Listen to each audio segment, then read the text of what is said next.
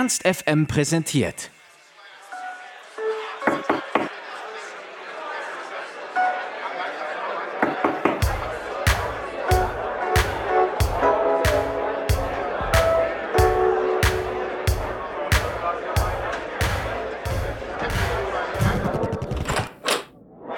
Backstage. Hi, wir sind hier, Ernst FM Backstage, mit den berühmt-berüchtigten Mono und Nikita Mann. Wenn ihr Hörer von unserem Litwoch seid, kennt ihr die beiden auf jeden Fall schon. Wir haben euch ja schon einige Male gespielt. Wie geht's euch? Alles gut, hallo, hallo, danke für die Einladung.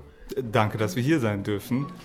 Um kurz zu sagen, wo wir sind, wir sind bei euch auf der Guten Morgen Es brennt Tour in Hannover, in der Faust. Ja, wie läuft die Tour bis jetzt? Ihr seid ja schon ein bisschen unterwegs. Ja, super. Wir haben, ich wollte eigentlich gerade heute einen Post machen, weil ich totaler Freude bin. Es ist echt eine große Party. Es macht richtig Spaß, die Leute sind dabei und ich finde es total faszinierend, dass wir so ein, vor der Bühne äh, drei Generationen versammelt haben. Wir haben Leute, die Reggae hören, wir haben Leute, die Hip-Hop hören, Punks, wir haben Antifas, ganz viele Metal-Fans, alles Mögliche. Okay. Mhm. Wir haben echt keine Genre-Schublade. Ja, wir kommen gerade aus Dortmund irgendwie. Dortmund war echt ein grandioses Konzert, mega Abriss auch im Junkyard und äh, äh, auf jeden Fall unter den Top 3 Konzerten. Irgendwie Berlin, Düsseldorf ist ganz vorne mit dabei, Wien, Arena war ausverkauft. Äh, also das, das Tolle ist bei uns, dass wir wirklich vom Norden, Hamburg, Bremen fette Konzerte spielen können, bis runter nach Österreich irgendwie, also von Nord bis Süd. Und das fühlt sich echt ganz geil an im Moment. Ja, das, das glaube ich. Ihr seid ja auch schon lange unterwegs. Dieses Jahr 15 Jahre Bandgeschichte, wenn wir das richtig gesehen hatten, wäre es soweit. Ähm, wahnsinnig viele Live-Shows habt ihr schon gespielt. Wie hält man sich nach 15 Jahren da immer noch so die Energie? Hey, ich, wir waren immer schon eigentlich eine Live-Band. Das ist das, was uns Spaß macht. Da kriegt man auch direktes Feedback und das hat uns immer schon mega Spaß gemacht, auf der Bühne die, die Songs, die wir im Studio geschrieben haben, umzusetzen wir machen irgendwie unsere Shows sind sehr interaktiv. Wir machen die nicht alleine und dann kriegt man echt mega viel zurück. Das macht echt Spaß. Es ist auf jeden Fall auf der Bühne. Also wenn, wenn, wenn dann alles gecheckt ist und der, der Gig losgeht, das ist einfach Energie und die spürt man auch irgendwie. Und also die, die, für mich ist das, fühlt sich das immer einfach an wie zu Hause sein und jetzt rocken wir das Ding zwei Stunden und da braucht man eigentlich, ich brauche da nicht viel Energie mir zu holen, weil ich krieg sie einfach. Ja, cool. Ja, ihr habt ja tatsächlich auch schon ein Live-Album äh, und eine Live-DVD rausgebracht. Genau. Jetzt aktuell Guten Morgen, es brennt ist euer siebtes Album zusammen, wenn man deine EP am Anfang nicht als ja. euer gemeinsames Projekt zählt. Ähm, wie sieht das bei euch aus? Wie entsteht so ein Album bei euch? Habt ihr da ein komplettes Konzept im Kopf oder macht ihr einfach erstmal? Eigentlich haben wir kein Konzept. Wir haben schon eine Phase, meistens zieht sich ein Album über zwei Jahre und in dieser Phase beschäftigen uns gewisse Dinge. Und äh, dieses, diese Sachen, äh, diese Ideen äh, packen wir in Lieder und machen einzelne Songs. Und irgendwann sind dann so, merken wir dann, okay, das wird ein Album und das kriegt eine Richtung. Also wir überlegen uns schon äh, manchmal vorher, mit wem würden wir gerne zusammenarbeiten, mit welchen, mit welchen Feature-Gästen könnten wir uns einen gemeinsamen Song vorstellen oder mit welchen Produzenten würden wir gerne mal arbeiten. Aber wir haben, waren noch nie die, äh, äh, die Band, die jetzt Konzeptalben wirklich gemacht hat, wo man wirklich sagt, okay, der erste Song ist, weiß ich nicht, Sonnenaufgang, dann geht's in die Richtung, dann geht's oder über Jahreszeiten, weiß ich nicht, sowas haben wir nicht, machen wir nicht. Also. Okay. kommt das denn mal vor, dass ihr irgendwie im Studio zusammen seid und einer sagt, ja, das ist es, das ist der nächste Welthit und dann der oder die andere sagt, hm, schwierig? Oder seid ihr euch da immer relativ einig? Ständig. das ist, äh, sehr oft uneinig. Ja. Aber das macht es ja auch aus und ich will alleine schreiben, ist auch äh, natürlich cool, jeder schreibt auch für sich.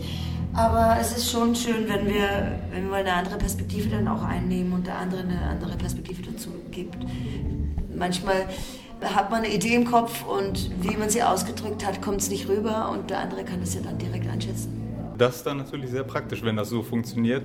Eure Songs sind ja auch zum Teil relativ politisch motiviert und auch außerhalb euren Songs setzt ihr euch politisch ein. Ihr wart bei Schule gegen Rassismus mhm. und bei Viva Con Aqua setzt ihr euch ein und Schule mit Courage. Wie kommt das? Was, was motiviert euch da? Naja, es ist einfach die, die, äh, die aktuelle äh, äh, Situation erfordert, glaube ich, von jedem von uns halt irgendwie ein Aufstehen, ein Lautsein, ein klares Statements und auch ein, eine gewisse Aktivität halt irgendwie, dass es halt besser wird. Weil es bringt ja nichts, wenn wir da sitzen und die ganze Zeit nur sagen, oh je, oh je, oh je, die AfD. Äh, man muss halt was machen so. Und wir haben wir haben schon äh, auf meiner EP, wo du eben was du eben angesprochen hast, 2001 waren ja auch schon Texte irgendwie gegen gegen rechts. Und äh, es ist keine Modeerscheinung bei uns. Wir wollen halt das, wir machen Lieder über Dinge, die uns beschäftigen und äh, wir, wir bringen zum Ausdruck, was uns halt nervt und stört. Und dieses ganze Gelaber über Flüchtlingsdrama und Krise und mein Gott, mein Gott, mein Gott, das ist halt alles irgendwie totaler Quatsch und es wird halt abgelenkt von ganz anderen Problemen, die wir in Deutschland haben, von viel zu hohen Mieten, von einem Bildungssystem, was einfach echt scheiße ist. Äh, und dann wird halt immer auf ein paar Leute gezeigt und irgendwo hingezeigt, auch von bayerischen Innenministern, was einfach zum Kotzen ist. Und sowas ist halt schön, wenn man es mal formulieren kann und auch auf den Konzerten formulieren kann, weil dann wird es halt einfach für, für uns selber klarer und für die Leute vielleicht auch. Wir haben halt auch die Möglichkeit, wenn wir wütend sind, können wir uns äh, äußern, wir können Lieder darüber schreiben und das so äh, in Worte packen. Und äh, ich bin echt sehr froh darüber, dass wir dann auch so viele Gleichgesinnte finden, die das auch so denken.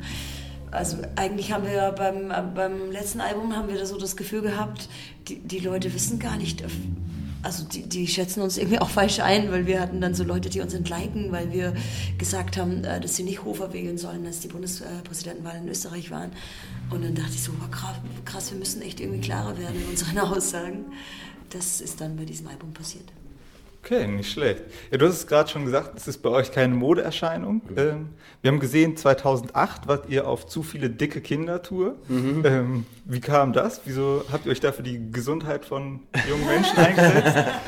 Das äh, ist von einem Song von uns, der heißt Dicke Dicke und äh, wir haben es Dicke Dicke und ich habe mal einen Aufkleber gesehen, zu viele dicke Kinder und habe daraufhin den Text weitergeschrieben und äh, genau, ja, äh, ernährt euch gesund.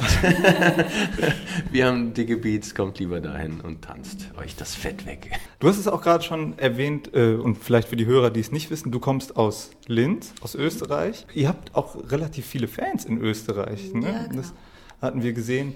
Da jetzt dann natürlich die Frage an dich, wie ist deine Verbindung zu Österreich? Ist das mittlerweile sowas wie eine Wahlheimat geworden? Oder? Ähm, nee, ich habe tatsächlich fünf Jahre in Linz gewohnt, in Österreich auch. Und äh, wir haben zwei Alben dort äh, mehr oder weniger geschrieben und äh, ausproduziert mit Flip von Texter in Linz, der halt auch irgendwie erstmal Texter und die ganzen Tonträger-Label irgendwie da äh, betreibt und gibt eine sehr lebendige Musikszene in Österreich und äh, auch speziell in Linz. Unsere Musiker sind dort auch alle vom Konservatorium gekommen, die wir da damals zusammengesucht hatten.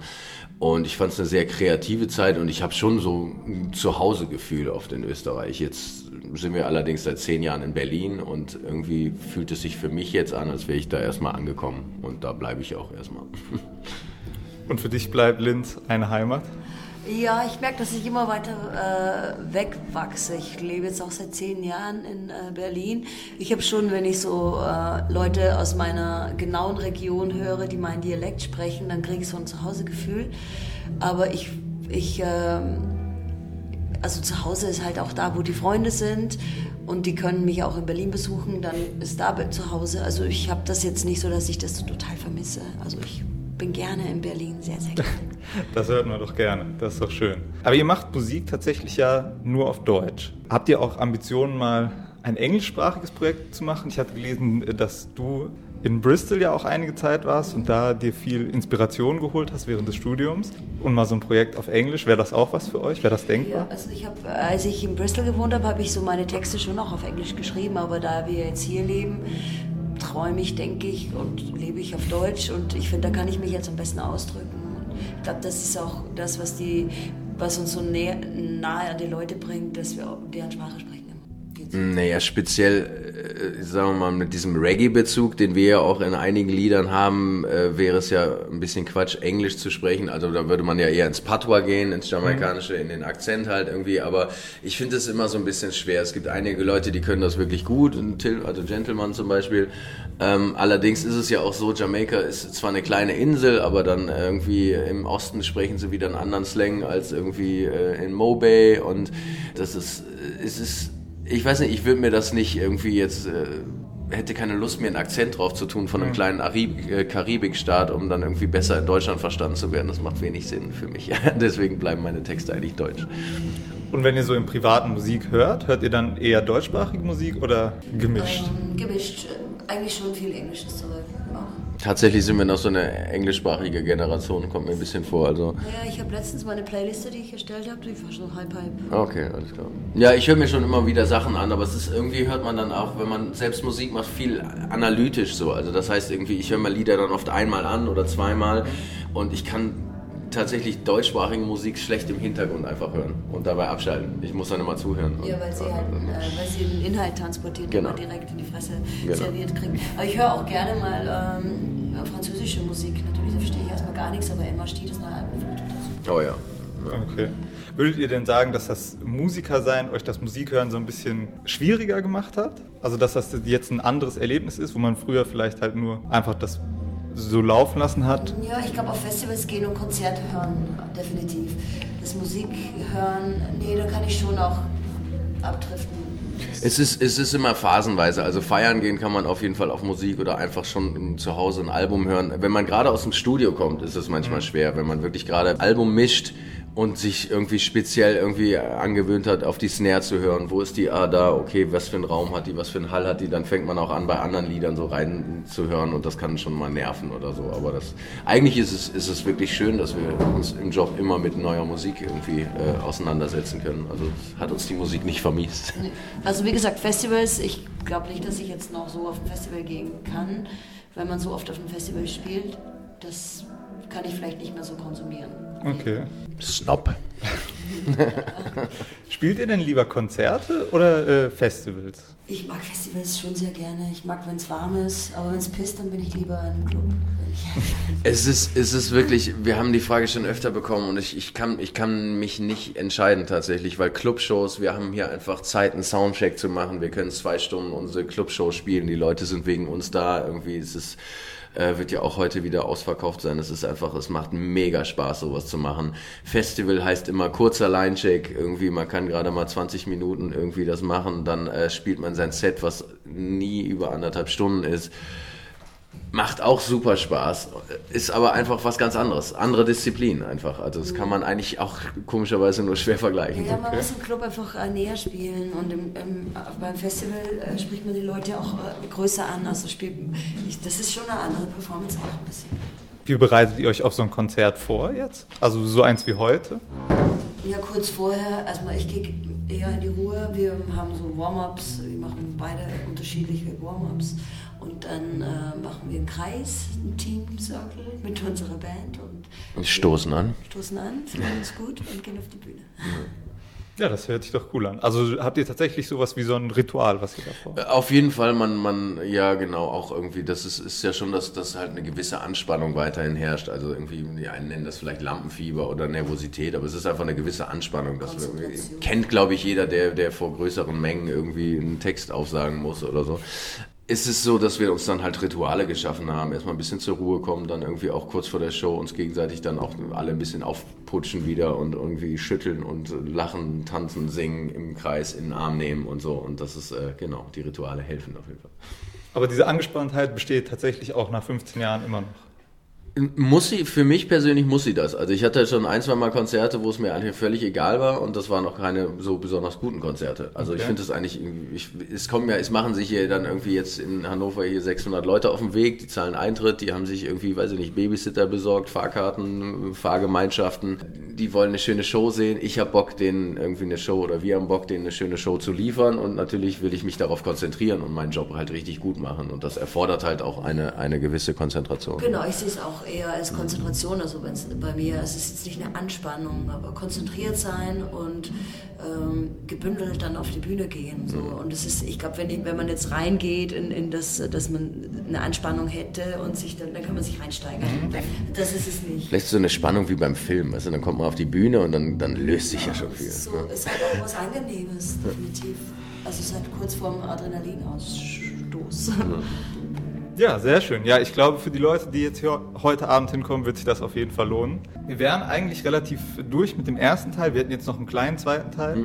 Das ist sozusagen das ähm, Backstage-Freundebuch. Ich würde euch äh, sieben kurze Fragen stellen, die ihr von mir unkommentiert beantworten könnt. In der Länge ist das auch ganz euch überlassen, ob ihr das in einem Satz, in einem Wort macht. Okay. Und, äh, ja, da seid ihr ganz frei.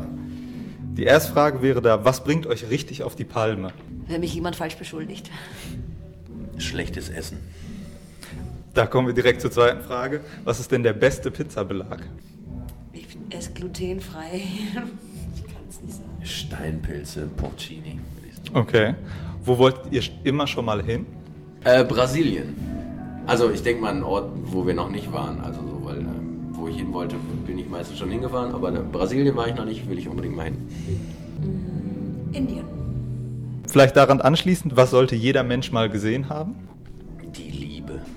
Ein Mono Nikitamann-Konzert. Nicht schlecht. Was ist denn das beste Tier? Das äh, Schnabeltier, weil das ist äh, ein Säugetier, was Eier legen kann. Finde ich extrem beeindruckend. Beziehungsweise ich hätte noch eins für dich, wenn du willst.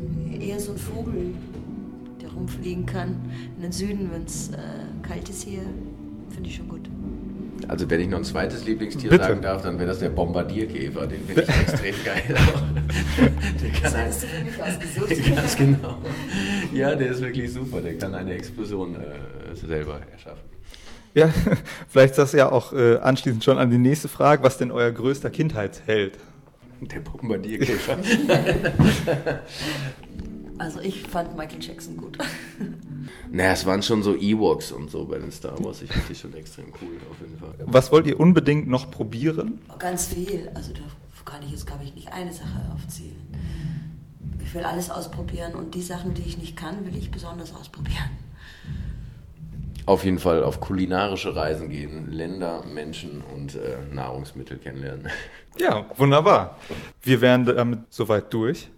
Euch würde dabei das letzte Wort gebühren. Was möchtet ihr den tollen Menschen von Hannover noch sagen? Was möchtet ihr denen auf den Weg mitgeben? Hallo liebe Leute, macht euch keine Sorgen, alles wird gut, lasst euch nichts Falsches einreden. Es ist eine wunderschöne Welt und ein wunderschönes Leben. Wir wünschen euch viel Liebe und Kraft.